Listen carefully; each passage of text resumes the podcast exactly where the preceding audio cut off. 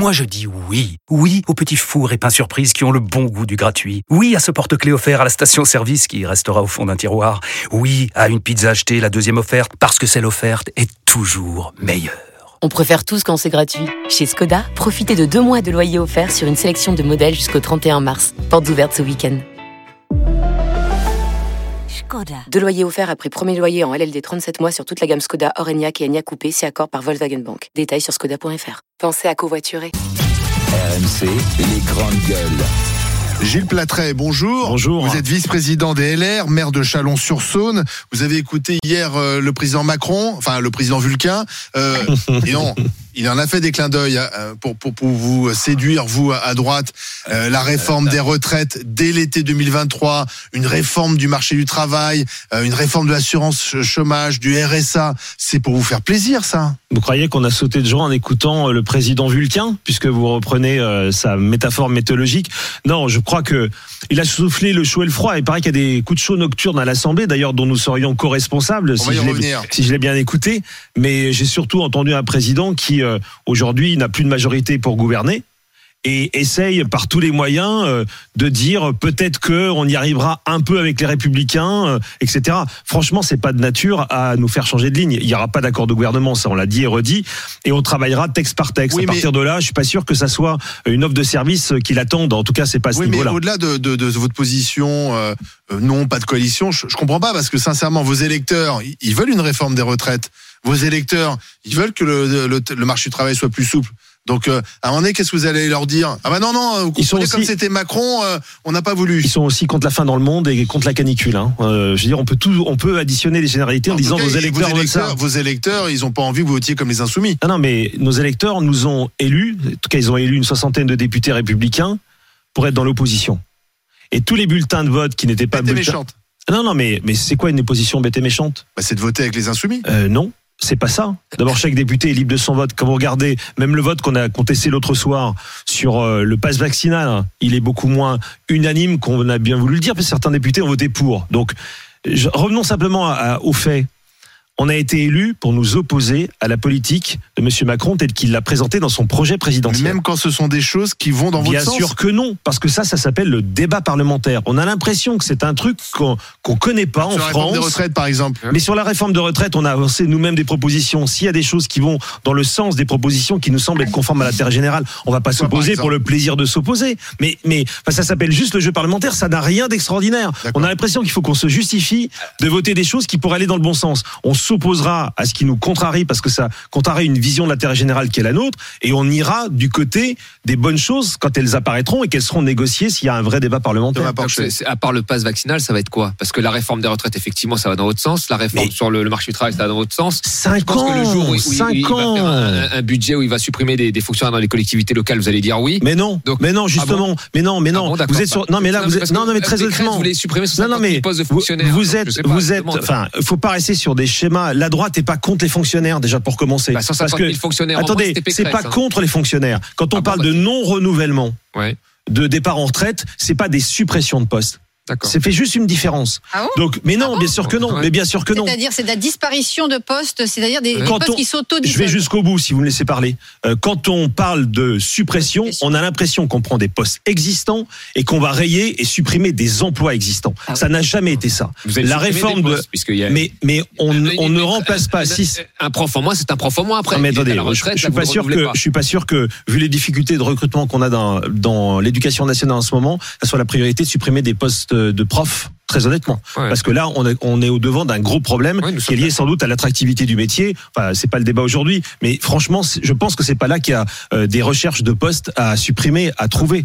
Simplement, Macron on ne supprime pas des postes. à Bercy ou, ou- ou à l'environnement comme il a fait dans ses derniers, dans Il- ses derniers budgets. Vous allez il- dire oui là, il vous est- allez pas dire non. Il est, bah écoutez, moi j'ai pas l'impression que la France soit moins bureaucratique qu'il y a cinq ans. Ou alors je me suis trompé. Euh, je pense que l'administration centrale est toujours aussi puissante dans ce pays et que sans doute des autorités administratives indépendantes peut rentrer dans le détail, mais des autorités qui ont poussé ces 20 ou 30 dernières années, vous voyez, je vais bien plus large que le quinquennat de M. Macron, auraient besoin d'être sacrément toilettés. Mais Donc, oui, il y a des économies à faire. c'est ça que je, où vous allez vous opposer. Je vous parle sur, sur, sur l'économique, c'est-à-dire retraite, travail, euh, euh, aide aux entreprises. Je sais pas où est-ce que vous allez vous opposer? Je vois pas euh, sur le pass Mais il y a je plein vois. de choses. Euh, sur d'autres, mais sur ça, je ne vois Mais pas. si, Bah, parce que je disais tout à l'heure, 5 ans c'est long.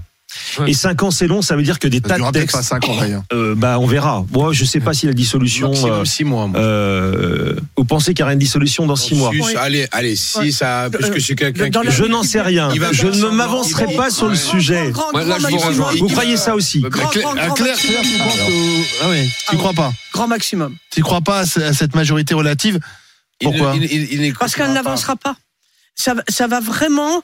Ils vont, ils vont tout faire pour freiner le, pour freiner le pays. Ils sont, ils sont. Qui tout C'est eux, donc les LR les méchants, aussi. les Les, méchants. les LR, on ne sait pas trop où ils habitent, ils savent faire des arrangements sur le terrain. Les Et électeurs, après, en quand fait. ils arrivent à l'Assemblée, ils donnent l'impression d'être contre nous, alors que sur le terrain, C'est vrai ils, ça ils arrangent Bah, venez donc voir chez moi si on est contre- on est pour LR, vous allez voir. Je vous en parlerai LRM. tout à l'heure. Mais vraiment, avec ce qui s'est Ah passé oui. dans l'heure et le candidat sur la cinquième, vous Le l'avez vraiment euh, pas enfin aidé, bon. vous l'avez vraiment. Les électeurs, les Donc, il y a- électeurs. il y a vraiment ça.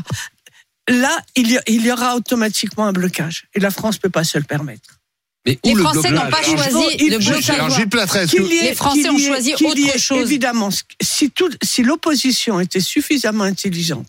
Ah, ça y est. Aïe, aïe, aïe. Il y a les pas Macroniens qui sont intelligents. Non, mais elle c'est le termine, Non, non, mais. Oui, mais d'accord. Je me permettrai peut-être de au lieu réagir. de dire du non pour du non, mais faire des amendements qui améliorent vraiment, vraiment, vraiment la loi. Et, et si notre groupe de l'AREM était aussi intelligent pour accepter Ces amendements. ces amendements de façon à ce que ça aille dans l'intérêt général, là l'Assemblée servira Alors, à quelque chose. Mais ce n'est Voilà. pas, ce n'est pas, pré- ce n'est pas parti comme ça. hein. C'est chacun pour soi. On est là, on pense à 2027, on s'en fout d'aujourd'hui et on déstabilise complètement le pays. Et là, ça ne durera pas plus d'un an. Gilles Platret. On est en train de redécouvrir ce que va être le débat parlementaire. Avouons qu'on est au tout début, puisque On n'a jamais vraiment connu en France, puisque la majorité relative, euh, il y en a eu deux de 88, mémoire. ouais, 88 surtout, et elle était, 62. elle était beaucoup euh, plus forte qu'elle ne l'est aujourd'hui, même en étant relatif.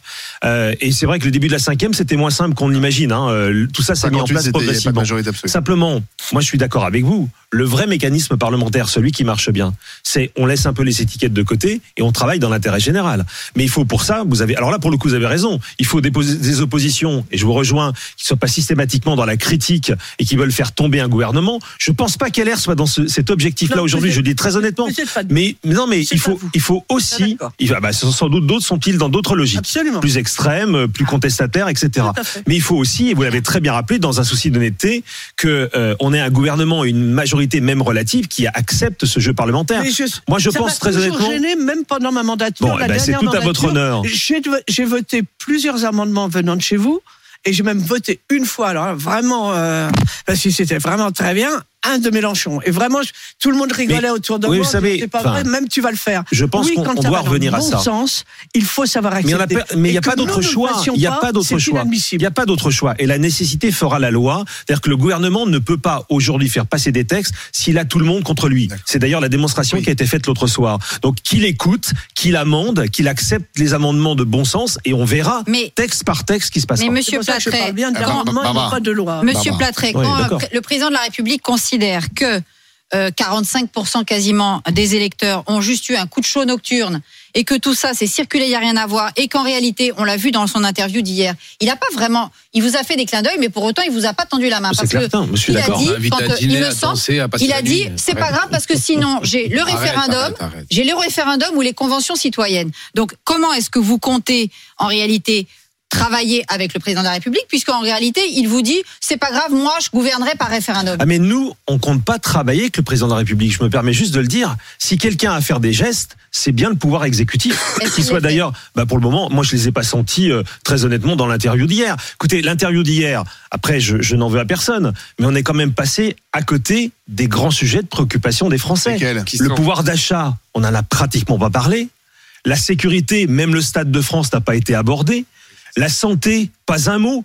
Les trois sujets de préoccupations premières des Français n'ont pas été abordées dans l'interview d'hier. que les journalistes leur ont pas posé de Ah questions. mais attendez, plus, mais hein. je- ah mais j'ai mis tout le monde. C'est pas que la faute de Monsieur. Macron, mais j'ai été surpris que ces questions ne viennent pas à un moment donné. C'est quand même ce qui touche. Elles Je suis maire, vous l'avez rappelé, sur le terrain, loin des débats politiques parfois un peu artificiels qu'il peut y avoir euh, au national. On nous parle de quoi Mais de ces trois sujets-là aujourd'hui? Et pourtant, ces sujets ne sont pas venus dans la bouche du président ni dans celle des journalistes. Je vous l'accorde. Hier, le président de la République vous a invité à prendre le café à 16h, à prendre l'apéro à 18h, à dîner à 20h et à passer la nuit. Mais il n'a pas Voilà dû dire le lieu, à avec mon avis. Hein. Avec les LR hier. C'est ce qu'il a essayé et c'est ce qu'il a fait. Maintenant, c'est mon avis tout à fait personnel. Je pense que dans 6 à 10 mois, il fait sauter l'Assemblée nationale en, en- en faisant la dissolution parce qu'il va s'énerver un jour, que vous allez bloquer un- un- une loi ou un truc comme ça, qui va s'énerver, qui va dire, bah écoute, on dissout. Et il va le faire, c'est Les sûr. Français aussi s'énerveront. Ouais, c'est c'est- pas sûr. Mais dans quel but tu verras, eh ben, Français tu verras, que tu verras que les. Français vont être tellement dégoûtés pendant ces dix mois de non, pas moi, oui, toi, non, moi je vais te bloquer ton projet. Ils vont voir comme quoi le pays stagne, qu'ils vont vouloir avoir une majorité. Ça, c'est très Mais l'auront-ils Est-ce que la dissolution est susceptible de Ils les de l'amener majorité, mais quelle majorité? Peut-être qu'ils voudront une majorité qui ne sera pas sur le projet présidentiel. Peut-être, ah bah, c'est aussi, c'est aussi Ça une possibilité. C'est aussi, c'est aussi une possibilité. Mais en tout cas, ils voudront que les choses bougent. Mais que comment- ça soit dans un sens ou dans un autre. Mais pas comme ça, la- une fois tu me tiens, une fois je te des tiens. solutions. Moi, je pense très honnêtement. D'abord, il faut que tout le monde la veuille. Excusez-moi de, de rappeler Ouais. ça, mais euh, si vous avez des députés qui n'ont pas envie de censurer le gouvernement. Euh, je vois pas en nom de quoi Emmanuel Macron euh, dissolverait l'Assemblée nationale. Enfin, souvent, Bah, Jacques la Chirac l'a fait. Oui, bah écoutez, on- avec la fortune qu'on connaît, euh, voilà. je pense pas que ça soit un modèle du genre euh, du côté de l'Élysée à même après. Mais très honnêtement. Ah, la fortune, mais c'est quand même moi, fait réélire. Moi, ce qui m'interpelle, moi, ce qui m'interpelle, c'est euh, dissoudre pourquoi? Moi, je, c'est ma lecture personnelle de ce qui s'est passé au mois de juin. Je pense que les Français ont voulu euh, opposer quelque chose au président de la Oui. République en ne lui donnant pas. Bien Mais sûr. la vérité, c'est que aucune majorité ne s'est dégagée. Bien sûr. Est-ce qu'on peut être certain derrière qu'une dissolution va amener une vraie Non, majorité non, non. qui donc dans ce cas-là amènerait une, une cohabitation? Moi je ne pense je ne pense pas. aussi. Donc on est dans une période un peu intermédiaire où d'un côté on a un président de la République qui a été réélu dans des conditions qu'on peut critiquer parce qu'il a été élu plus contre quelqu'un que pour son propre programme. 2017. Non non mais en mais comme en 2017. 17 Mais ça ça existe. Mais, Hollande a été non mais Hollande avait été élu 28% aussi contre Sarko. Enfin, Rappelez-vous. A Hollande a fait été élu contre 28% au Sarko. premier tour. Non, mais On peut penser que il les a fait le 28% du premier tour, Oui. c'est- c'est 28% d'adhésion. On est d'accord. Plus que les autres. Sur le premier tour, c'est certain. Simplement, encore une fois, il est élu, on peut pas, on peut pérorer pendant des heures, il est réélu, il est là. Mais ce qui s'est passé au mois de juin, c'est un non au président de la République en disant nous ne souhaitons pas. Et d'ailleurs, les premiers sondages d'après la présidentielle nous disaient 60% des Français ne veulent pas que le président soit Exactement. majoritaire à l'Assemblée. C'est exactement ce qui s'est passé. 61% des députés ne sont pas macroniens aujourd'hui. Et quel que soit le bulletin vote, LR, LR, euh, pardon, euh, France Insoumise, RN, etc. Ce bulletin a été pris par l'électeur pour dire non à Monsieur Macron. Mais derrière, ça fait pas une majorité. Donc on est dans une période un peu intermédiaire où le président ah, n'a pas de majorité, mais où une autre majorité alternative ne s'est pas dégagée. Et je pense que la dissolution, c'est les trop précoce en tout cas, ne permettrait Mais pas d'en dégager. Chez, une. chez Ah, vous, ah, chez- ah, chez vous, ce qui est compliqué chez LR, c'est que euh, il y a eu Il y a cet plein de échec, choses compliquées, il y a eu cet, cet échec quand même, euh, euh, voilà, de Valérie Pécresse. c'est évident. enfin, quand 95% des Français votent pas pour vous, ça s'appelle plus qu'un échec. C'est une déroute. Qu'est-ce qui Voilà. s'est passé alors euh, Ce qui s'est passé, je pense que. Été euh, abattu médiatiquement. Oh, euh, Non, non. Je, alors là, je j'accuse pas du tout les journalistes. C'est tellement facile non, de dire que c'est la faute de- des journalistes, mais aussi. je pense que en fait, euh, d'abord, LR a, c'est tellement euh, devenu un, un syndicat d'intérêt personnel, une espèce de maison où on protège des prébendes, qu'il n'y a plus de débat doctrinal. Quelle est notre ligne aujourd'hui? Quelle est la ligne de la droite républicaine? Et si on n'a pas le courage de poser question. cette question, eh ben vous avez la réponse des Français. Et c'est Pour- quoi justement? Ben, c'est tout le débat et tout le travail qu'il faut qu'on mette maintenant. Quel est, quel est comment- Qu'est-ce Ah, ben alors, que ça devrait va être la très droite pour vous? Et vous, vous ne pensez pas que la figure tutélaire de Nicolas Sarkozy pèse et en réalité vous a fait Plus beaucoup trop. plus de mal Non, je que crois pas. Je crois pas. Ah bah, alors, je, je vous dis pas. Attendez, je ne dis pas que les. L'inventaire de Sarkozy, vous devriez le faire. hein. Je ne dis pas. Alors, oui, alors, je vais même remonter jusqu'à Jacques Chirac. Je vais vous dire, je prends un exemple très clair pour répondre à un Ouais. début de réponse à votre question.